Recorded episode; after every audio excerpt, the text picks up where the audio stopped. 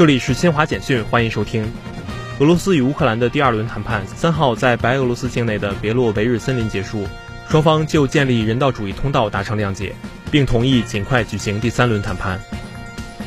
爱沙尼亚总统卡里斯三号说，他本人新冠病毒检测结果呈阳性，将自我隔离直至康复。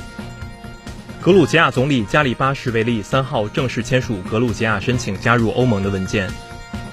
埃里温消息，亚美尼亚国民议会三号选举瓦哈根·哈夏图良为新一届总统。